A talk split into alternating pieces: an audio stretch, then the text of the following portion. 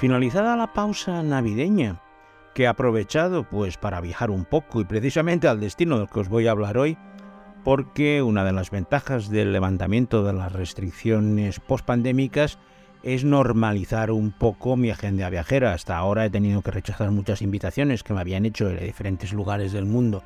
en especial por temas de acontecimientos deportivos, pero estas navidades por fin he podido hacer un viaje relámpago a este lugar del que os voy a hablar hoy en profundidad, más que nada porque tengo muy presente qué es lo que he visto y qué es lo que he hecho por allí. Y lo primero que me viene a la memoria rápidamente es una comida callejera que se llama Vada Puff, que se vende en todas las calles de esta ciudad y que es una cosa bastante extraña porque es un puré de patata relleno de algunas cosas pero que se vende en un bollo con lo cual es una especie de bocata de puré de patata con eh, algún añadido que puede ser algo de carne o si no alguna verdura. Y para beber no voy a utilizar la ginebra que lleva el nombre de la ciudad, puesto que no se hace allí, tampoco voy a hacerles propaganda gratuita. Pero en cambio la bebida que más me gustó es una que se llama Jalgira, que quiere decir agua de comino y que es una bebida muy refrescante, hecha con agua, pimienta, sal, menta, toda esa mezcla de sabores que tanto les gustan en este país, puesto que hoy en esta primera edición del año 2023 de Traveling Series con Lorenzo Mejino nos vamos a visitar Mumbai.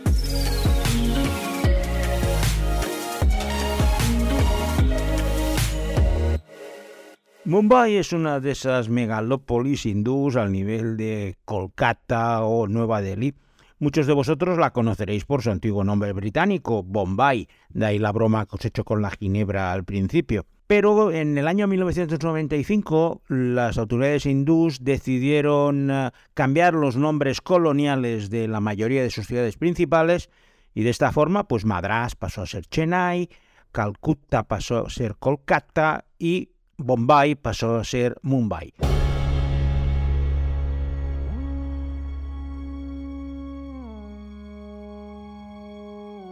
Mumbai es la capital del estado de Maharashtra y es una ciudad inmensa. Tiene más de 15 millones de habitantes y es un completo caos de estos indios donde conviven desde los rascacielos más altos. De hecho, Mumbai es la capital financiera y el corazón económico de la India a pues realmente barraquismo del peor nivel en todas las zonas más alejadas del centro de la ciudad. Aparte, Mumbai tiene una gran importancia desde el punto de vista audiovisual por ser el centro de los estudios que conforman lo que se ha denominado Bollywood. Esa cantidad industrial de películas que realizan cada año, creo que son más de mil que pueden hacer, y que da trabajo a muchísima gente en un sistema de producción muy estajanovista. Si habéis visto alguna película india, pues veis que son bastante espectaculares, llenas de bailes, además son muy largas, tres horas, pero las ruedan con una rapidez increíble. Y esto ha hecho que Mumbai se haya convertido pues, en una de las mecas del cine con ese nombre Bollywood, que no deja de ser una adaptación a Bombay, que era cuando era entonces, del Hollywood californiano. Nunca había estado en Bombay hasta hace dos semanas en que recibí una invitación de la Federación India de Cricket para acercarme a la ciudad para discutir una serie de temas sobre la inclusión olímpica del cricket. Fue un viaje de cinco días, no fue muy largo, pero bueno, en estos casos siempre te envían en aviones de primera clase, con todo tipo de lujos y al dormir en el avión no tienes mucho jet lag. Yo nunca había estado en Mumbai porque no era una ciudad que me atrajera demasiado. Siempre pensaba eso, que era una de estas megalópolis indias con un tráfico insufrible, una humedad brutal, puesto que es un puerto que está al lado del mar. Y siempre que he estado en la India, pues he preferido ver los templos y cosas un poco más alejadas del, centro neurálgico de estas grandes megalópolis. Así pues, de esta manera, eh, el día 27, dos días después de Navidad, cogí un avión que vía Dubai, pues me llevó a Mumbai.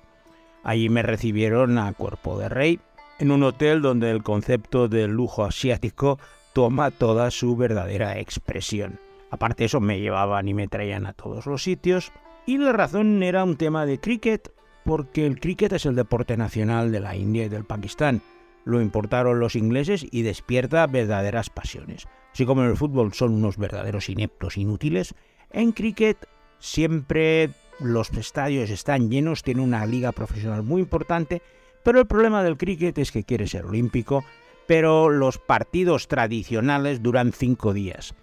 Y eso es inaceptable en nuestros tiempos actuales donde todo es rapidez. Imaginaros cinco días jugando de sol a sol, eso mm, aburre a las ovejas. Aunque tiene su ritmo y a mí me gusta mucho, la gente del cricket ha ido intentando evolucionar para hacer que los partidos sean más cortos. De esta forma pasaron a una versión que solo durara un día, pero aún así un día era desde las 10 de la mañana hasta las 7 de la tarde, 9 horas jugando, que era muy largo. Posteriormente una versión más corta, que es el T20,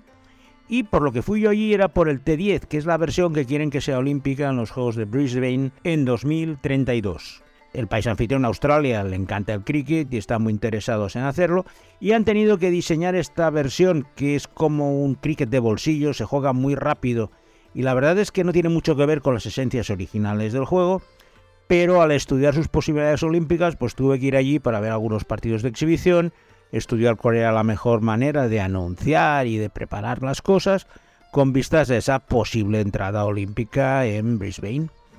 Tengo que reconoceros la cara de sorpresa de mis anfitriones cuando vieron que un español sabía de cricket, porque en, en, cricket nuestro país somos de los más negados. De hecho, hay una selección española, pero está formada por todos los indios y pakistaníes que viven en Barcelona, o por hijos de británicos que han estudiado en escuelas inglesas por lo cual el ver allí un español que conociera el cricket, y la razón es sencilla, cuando estuve trabajando en Sudáfrica no había mucha cosa que entretenerme y empecé a aficionarme a ver partidos de cricket, me explicaron un poco cómo iba y la verdad es que le cogí el tranquillo, eso de la tranquilidad, de estar viendo ahí tranquilamente un partido mientras tomas el té, me llevaron a algún encuentro internacional y lo cierto es que me acabé enganchando y me ha servido, pues mira, pues para conocer Mumbai.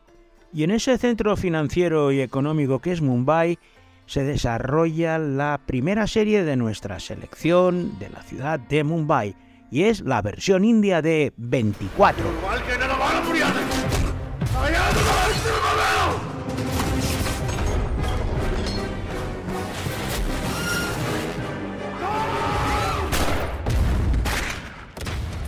La versión india de 24 es consecuencia de los esfuerzos de Anil Kapoor, un actor inmensamente popular en la India que fue escogido para interpretar al presidente Hassan,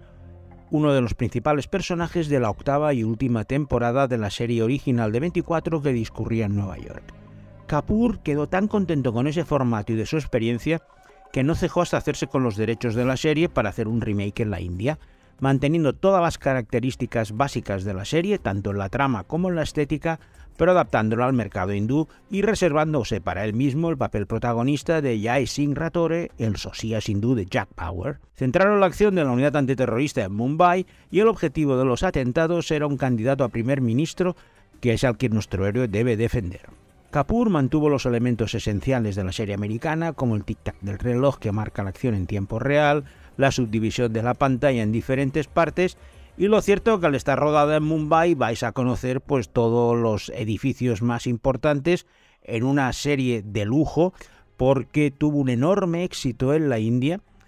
aunque lógicamente al hacer una copia bastante bien hecha los números estaban marcados.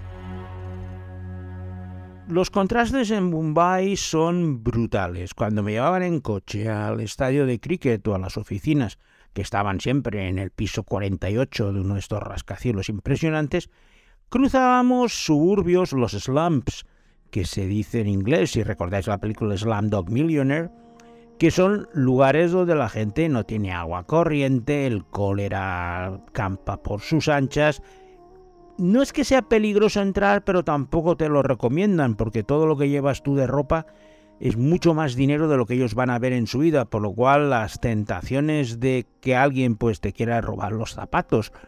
o darte un golpe para quitarte la cartera o el móvil son bastante importantes. De hecho, me dijeron que no me aventurara solo por estos lugares. Ya sabéis que a mí me gusta meterme mucho por estos sitios.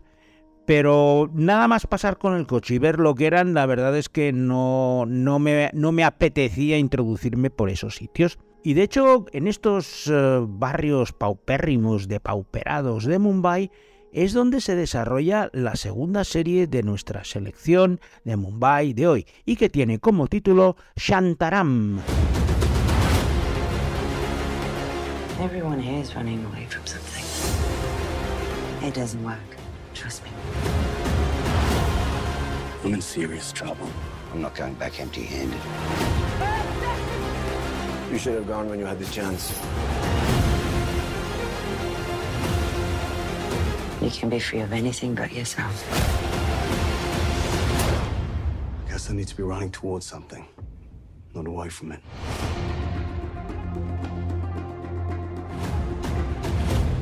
Shantaram narra la historia de Dale Conti, un antiguo conductor de ambulancias adicto a la heroína que tras robar un banco fue encarcelado en una prisión australiana de la que escapó en una de estas fugas bastante rocambolescas. En su ida llega a Bombay bajo un nombre Lindsay Ford y un pasaporte neozelandés, donde se encuentra un joven bravo que le ayuda a encontrar un poco su sitio y navegar por las procelosas aguas de Mumbai. Finalmente acaba en uno de los suburbios más pobres y depauperados, donde su experiencia como conductor de ambulancia y paramédico allí es como si fuera un gran cirujano, por lo que empieza a ayudar a la gente pobre del, de ese barrio que no tiene acceso a ningún médico ni a ninguna medicina y en la medida que puede empieza a ayudarles eh, haciendo curas pequeñas y un poco de medicina de combate al carecer de medios para poder curar a toda la gente que se le acerca poco a poco se va introduciendo en diversos círculos donde hay muchos expatriados, también algunos mafiosos indios, y empieza a negociar, pues eso, que le cedan medicinas, porque en el fondo el protagonista lo que busca es su expiación y su redención de todos los errores que cometió en el pasado, y intentando hacer el bien en este lugar deprimido y escondido de todo el mundo, no deja de ser una manera de intentar buscar eh, expiar sus culpas. Por supuesto que la policía australiana le va a perseguir y esa situación inicial donde solo hace el bien va a complicarse bastante. Va a tener muchos problemas con, los, eh, con las autoridades locales, con los mafiosos locales y por supuesto con los australianos que le persiguen. Shantaram está basada en la historia real del autor de un libro australiano que se llama Gregory David Roberts, que narró su juventud donde hizo todas las tropelías que ha hecho su protagonista. La serie ha durado una temporada en Apple TV, pero la han cancelado. La verdad es que no me acabó de convencer mucho. La idea es buena, la premisa está muy bien, el piloto funciona, pero luego se quedan ahí atascados en mil y una historias sin mucha importancia, lo que sería el caso de la semana. Y lo cierto es que Apple apostó muy fuerte por ella. La serie está rodada en Mumbai, vais a ver realmente chamizos y las condiciones infrahumanas en que vive mucha gente, porque claro, aprovechando la infraestructura de Bollywood, ahí puedes rodar sin ningún problema y con unos técnicos de altísimo nivel. Si pues, si queréis ver Shantaram, que acabó hace un mes escaso en Apple, pues la podéis ver teniendo en cuenta que no va a tener continuidad.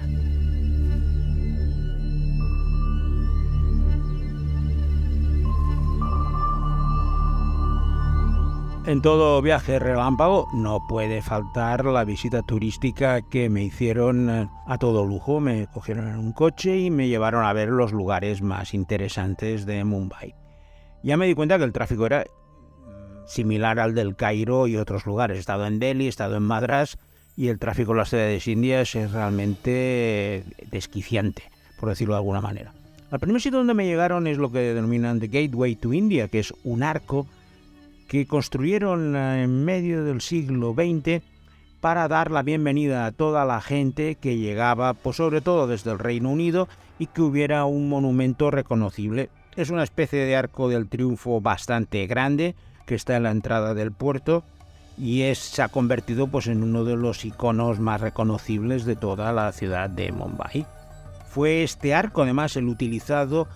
para simbolizar la retirada de las tropas británicas en 1948 tras la independencia de la India, saliendo por allí y cogiendo los barcos para volver al Reino Unido.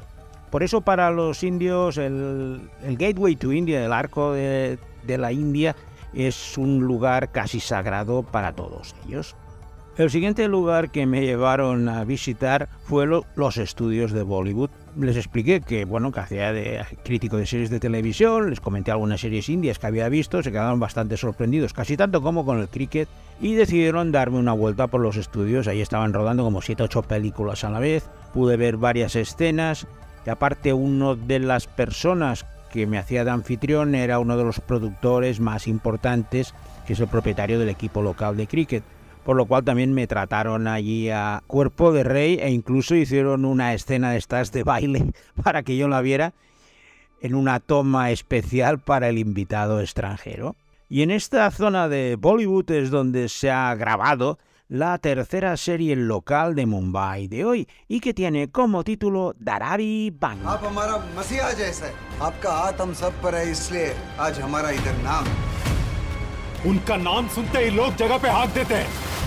ऐसा power है अप्पा का उसके साथ तुम क्या करोगे ठोक दूंगा साले को मुंबई का एक ही गवर्नमेंट Dharavi bank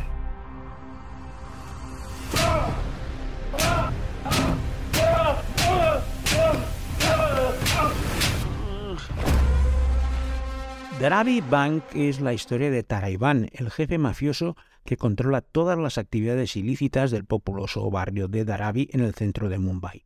Nada sucede en el barrio sin que se entere y esté controlado por sus hombres, lo que le proporciona unos increíbles beneficios ante la indiferencia de las autoridades locales, que prefieren mirar hacia otro lado o poner la mano para dejarle operar con toda impunidad.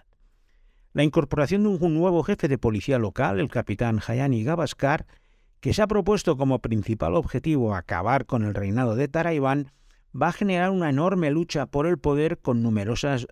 bajas en ambos bandos.